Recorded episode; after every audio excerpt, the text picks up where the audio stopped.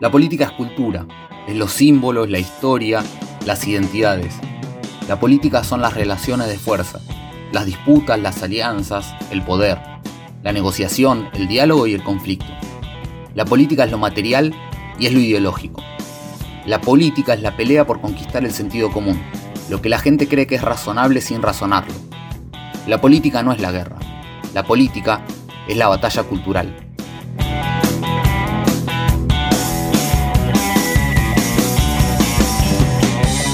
Bienvenidos a Batalla Cultural, el podcast de Anfibia sobre política. Soy Iván Juliácar y en este episodio los dejo con Ezequiel Fernández Bravo, el productor de Batalla Cultural y editor de revista Anfibia.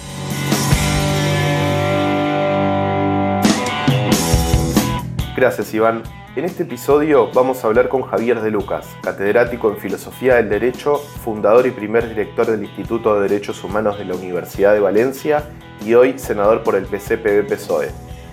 De Lucas es reconocido por su extenso trabajo sobre las políticas de migración, los derechos de las personas migrantes y los problemas de la democracia en el proceso de globalización.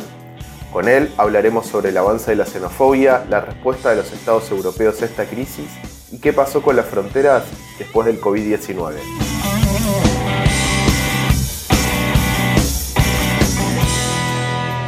Javier de Lucas, bienvenido a Batalla Cultural. ¿Cuáles son las narrativas que ayudan a pensar lo que sucede hoy en materia de movilidad humana? ¿Asistimos a un cambio en la llamada era de la migración tal como la conocíamos hace algunos años? Bueno, a mí me parece que eh, mm, mm, estoy adoptando un giro en esta conversación que me preocupa mucho porque, porque me está dando por responder que los cambios no son tan grandes como parecen, ¿no? yo creo que la narrativa sobre la movilidad, eh, naturalmente con algunos enfoques y, variaciones, se mueve dentro de un esquema que sustancialmente me parece el mismo y sobre todo dual, ¿no? Se mueve primero, y esto es lo fundamental para mí, se mueve en, el ámbito de la lógica del mercado global, y en el ámbito que es instrumental respecto a este de la eh, lógica de mm, orden público y seguridad respecto a lo que los psicoanalistas llaman el agresor externo, ¿no? En otros términos, respecto al, chivo expiatorio para obtener cohesión, ¿no? Pero lo fundamental me parece lo primero, es decir, eh, el, discurso sobre la movilidad es un discurso eh, sujeto a eh, la coyuntura y evolución del mercado global, ¿no? Y, eso explica, por tanto, las diferentes perspectivas, sobre todo desde el punto de vista de políticas de gestión de la movilidad humana, básicamente desde,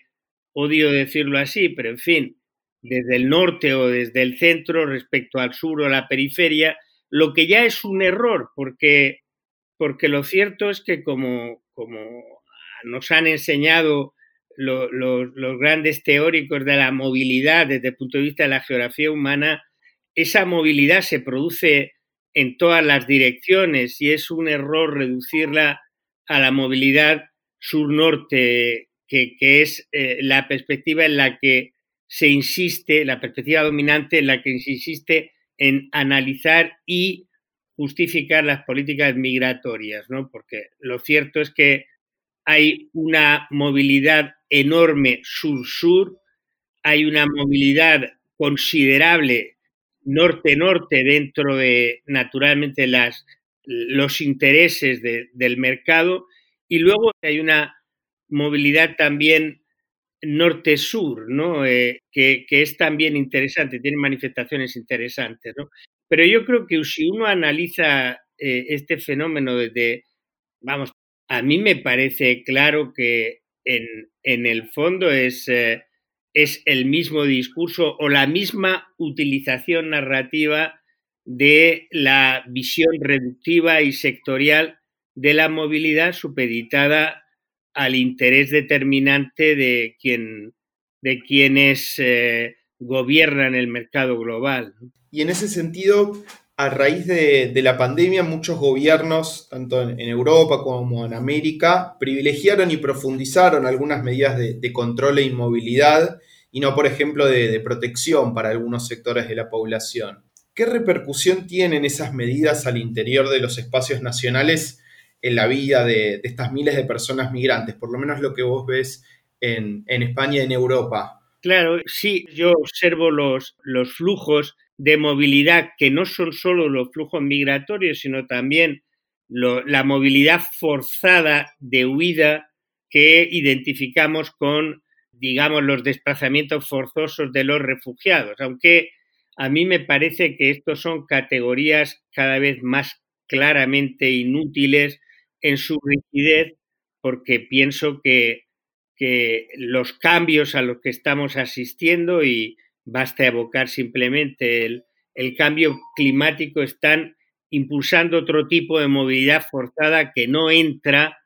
en las categorías clásicas y, por supuesto, menos todavía entra en las eh, timoratas respuestas que hemos producido hasta ahora, no digamos en el ámbito de los refugiados que se va estrechando cada vez más. Lo que yo veo es que, eh, y la prueba última la tenemos lamentablemente, en mi opinión,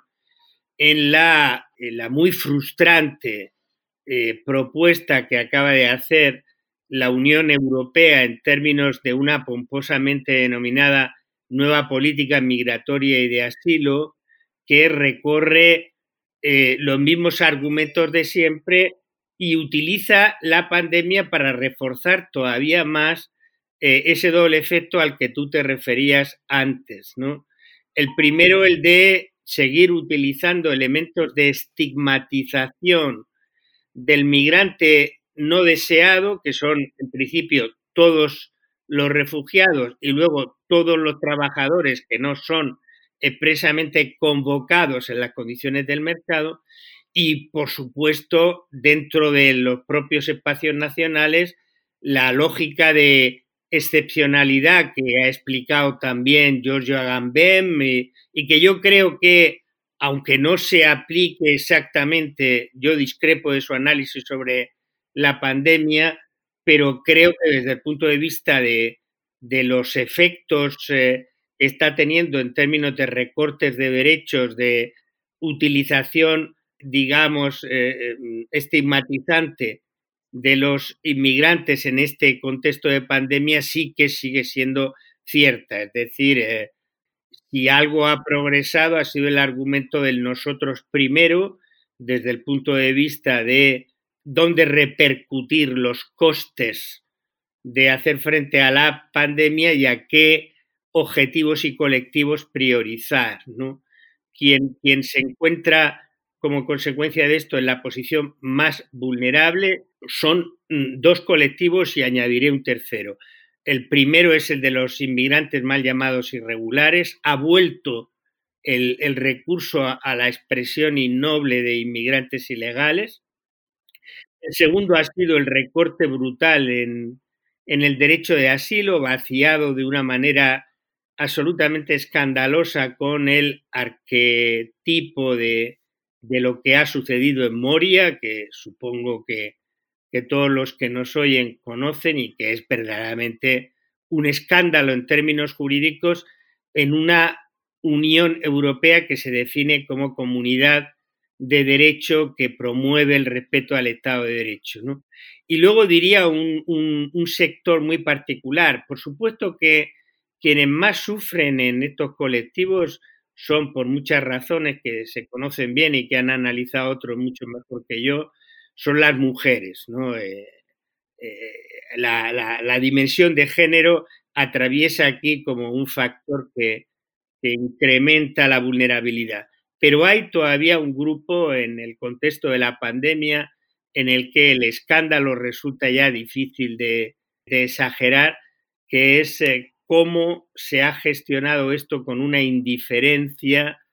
eh, brutal respecto a la suerte de los menores y en particular de los menores no acompañados.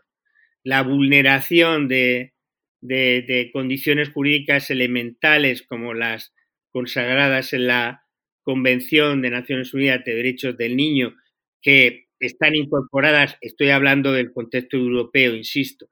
están incorporadas en la propia Convención Europea de Derechos Humanos y en la mayor parte de, las, de los ordenamientos jurídicos que tienen leyes sobre protección de derechos de la infancia que están siendo en este momento violadas brutalmente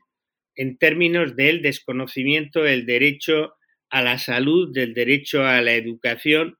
y del derecho a una alimentación digna respecto a estos menores, ¿no? que son el eslabón más vulnerable de todos. Javier, recupero algunas de estas últimas cosas que, mencionabas y una disertación tuya de hace pocos días en donde mencionabas que un fenómeno global como la pandemia mostró la imposibilidad de una respuesta coordinada en términos globales y más bien un repliegue mm. eh, hacia adentro de los estados nacionales. Sobre ese punto, eh, quería preguntarte cómo impactó la, la pandemia en la noción de fronteras. Mencionabas vos eh, la cuestión de las fronteras nacionales, pero también en, las fronteras de, que, como decías, configuran aquellas vidas que valen más y aquellas que son desechables.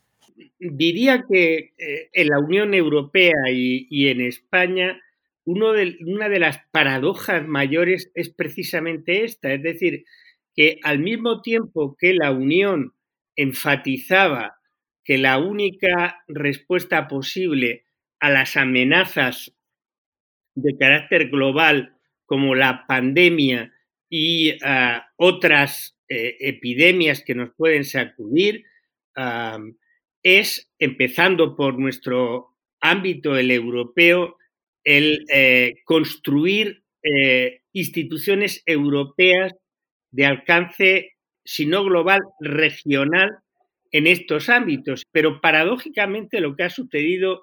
es lo contrario, es decir, que junto a esa retórica se ha producido un repliegue y al mismo tiempo una lucha despiadada que creo que tiene mucho más que ver con el hecho evidente de que lo que manda es el mercado, una lucha despiadada en competencia entre los estados de la Unión que han sido incapaces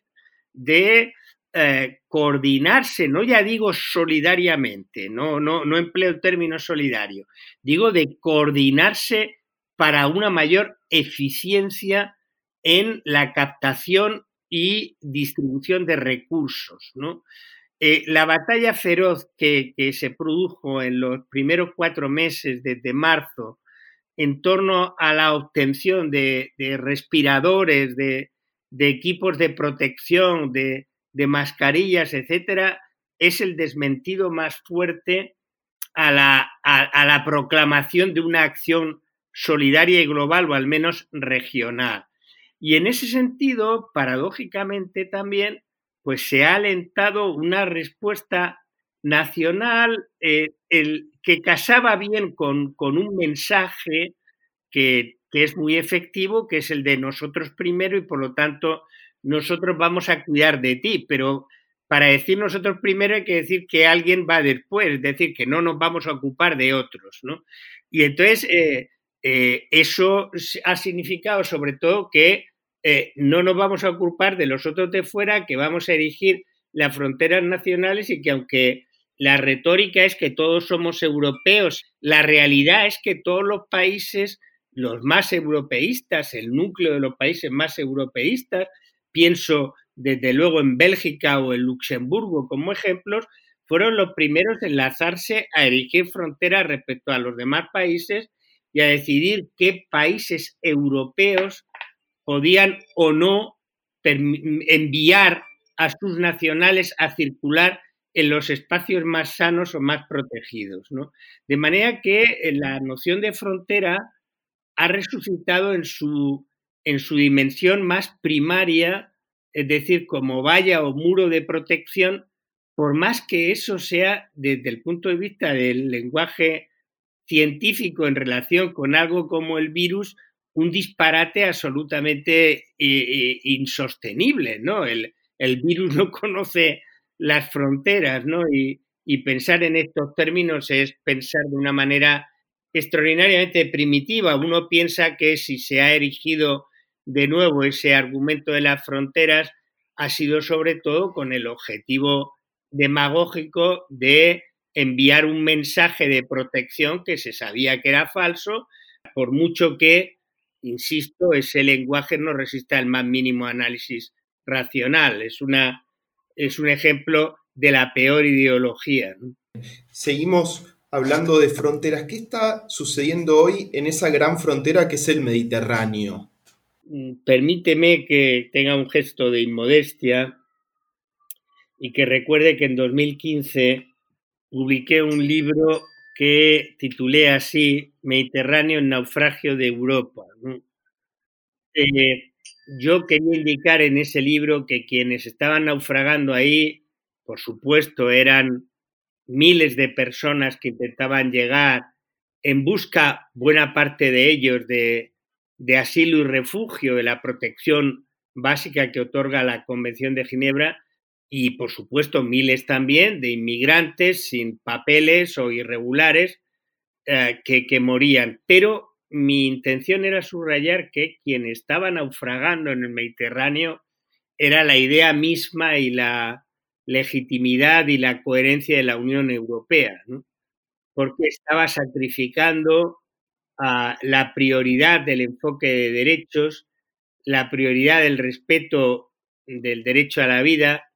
obligaciones jurídicas elementales, que no morales, por supuesto que morales también, pero eh, cualquiera que conozca rudimentos básicos del derecho internacional del mar, que conozca el convenio de Montego Bay, eh, las normas de, derecho internacional del mar, sabe que eh, hay una obligación primaria, que es la de salvar las vidas de quienes se encuentran en peligro en el mar. la Unión Europea está practicando lo que yo, entre otros muchos, siguiendo un análisis que viene de Foucault y sobre todo que, ha difundido eficazmente un filósofo, eh, Aquil Membe, eh, hemos llevado necropolítica. Y, la, verdad es que la política en el Mediterráneo es, es sobre todo una necropolítica, es una política en la que las vidas no importan, en la que los derechos de los sujetos no importan, esos sujetos son números y son costes asumibles eh, bajo el objetivo de frenar un mito que es el mito de la invasión del continente europeo por, masas, se supone, de, de personas que vienen fundamentalmente del continente africano y del más próximo oriente eh, y solo secundariamente del continente americano. Pero bueno, la política migratoria europea ha centrado en el Mediterráneo la noción de una amenaza próxima, de manera que el Mediterráneo, en lugar de ser nuestro mar, de, de encuentro en el sentido que tiene todo encuentro, que no puede no ser conflictivo entre las culturas, los pueblos y los intereses que rodean ese mar, que esa es la historia dos veces milenaria del Mediterráneo y que ahora hemos interrumpido para trazar ahí una noción de defensa, ¿no? Una noción de defensa, por otra parte, burdamente instrumental, de nuevo, respecto a los intereses de mercado de, de la propia Unión y de las y, de las grandes empresas que eh, son depredadoras de, de, las riquezas de, los países a los que eh, prohibimos la libre circulación al mismo tiempo que les exportamos lo peor. Javier, voy a ahora referirme a un tema que, que has trabajado extensamente, que es la dimensión política de, de la migración. ¿Cómo impacta esta crisis en, este punto? A ver, yo creo que esto refuerza una noción eh, absolutamente primitiva de, la condición de sujeto político y al mismo tiempo refuerza también, paradójicamente, una de las, de las líneas de crítica a la noción de democracia más que a la de política que presenta, por ejemplo, Jacques Rancière en el sentido de vaciamiento de la noción de ciudadanía y ampliación de las capas de quienes, de, de, los grupos de personas, de las categorías a los que se excluye del espacio político y a, quienes se vacía de los derechos que definen la ciudadanía como, como titularidad en el espacio público, en el espacio político. Eh, yo creo que, se, que, eh, digamos, este discurso en torno a la inmigración, reforzado también por la pandemia, eh, vuelve sobre una noción paradójicamente insostenible, que es la noción de seguridad y de certidumbre, porque si algo está mostrando todo esto es que el sueño de seguridad y certidumbre es un sueño es, una aspiración, pero de modo alguno es un output que los administradores del poder nos ofrecen a cambio de nuestra adhesión. ¿no? Es decir, si algo la pandemia ha puesto de manifiesto es la condición creciente de vulnerabilidad de incertidumbre hasta extremos que no habíamos atisbado cuando, cuando nos Ah, mm, nos, explicaron aquello de la sociedad del riesgo. Y eh, paradójicamente, eh, en un momento en el que vemos que, las mínimas condiciones sobre las que se basa el pacto, el pacto político, recordemos aquí a Hobbes, ¿no? Eh, al mejor Hobbes, es decir, el, el garantizar los bienes básicos a cambio de obediencia, ni siquiera de derechos a cambio de obediencia, la, primera pulsión de, construcción del espacio político, pues también e, e, está vaciada porque resulta que no nos garantizan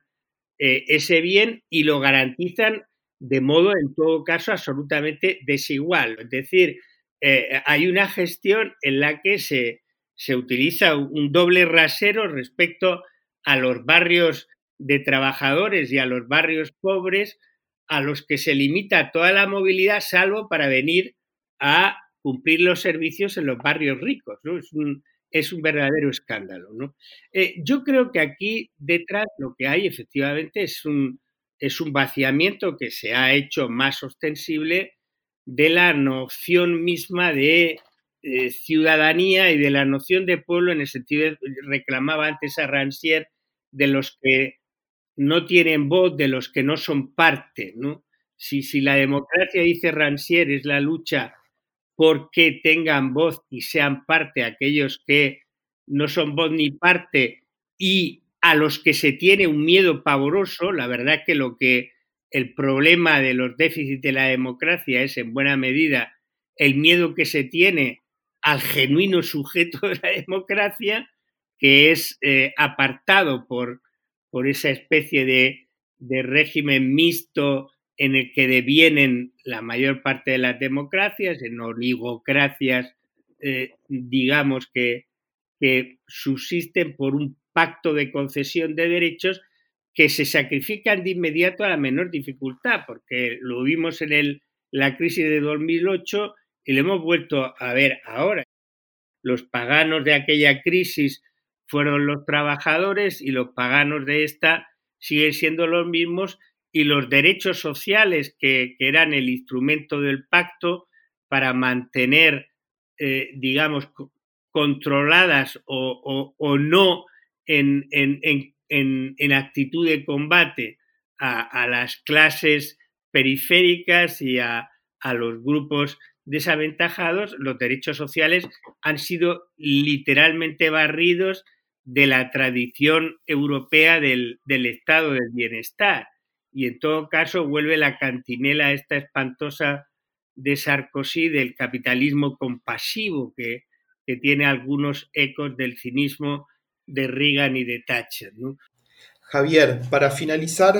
les pedimos a nuestros invitados eh, si, tienen alguna frase para pensar la, política que quieran compartirla. Eh, quiero compartirla no porque me guste, sino porque me parece ineludible. Una frase que, ustedes conocen bien, que se atribuye a Lord Acton y que a mí me parece que, hemos olvidado detrás de algunos análisis muy sofisticados de la política como ejercicio racional de dominación. La frase es el poder corrompe. El poder corrompe siempre. Y por lo tanto, eh, la mejor política es aquella que te pone en guardia y te da instrumentos para controlar activamente el ejercicio del poder. Eh, eh, obviamente en esa línea a lo mejor sería la reapropiación del poder, pero eh, mm, siento ser tan, elegir una frase tan poco constructiva y optimista, pero creo que el mejor optimismo es el que nace de la desconfianza ante la capacidad perturbadora que tiene la manifestación del poder. Y, hablo de manifestación del poder en todos los ámbitos, no, obviamente no solo del poder institucional o del poder económico, hablo también del, de la hegemonía cultural, que en el fondo es otra, otra forma de ejercicio del poder. Y por supuesto, hablo también del, del poder del que es ejemplo el patriarcado y del poder del que es ejemplo eh, la, ideología supremacista, ¿no? la ideología racista. Eh, eh, la política es absolutamente necesaria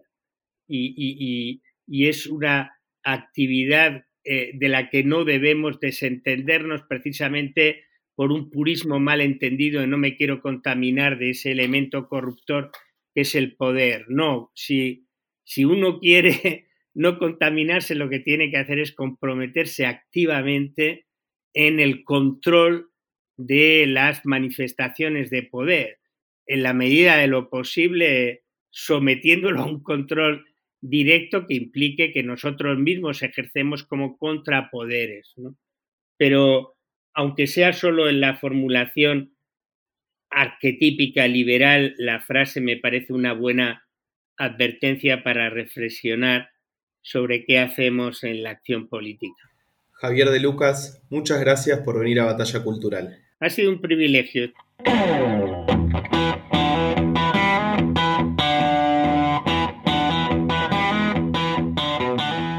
Batalla Cultural es una producción original de Anfibia Podcast. Conducción, Iván Julián. Producción, Ezequiel Fernández Bravo. Edición, Fernando Verón. Diseño, Sebastián Angresano. Director de Anfibia Podcast, Tomás Pérez Bizón.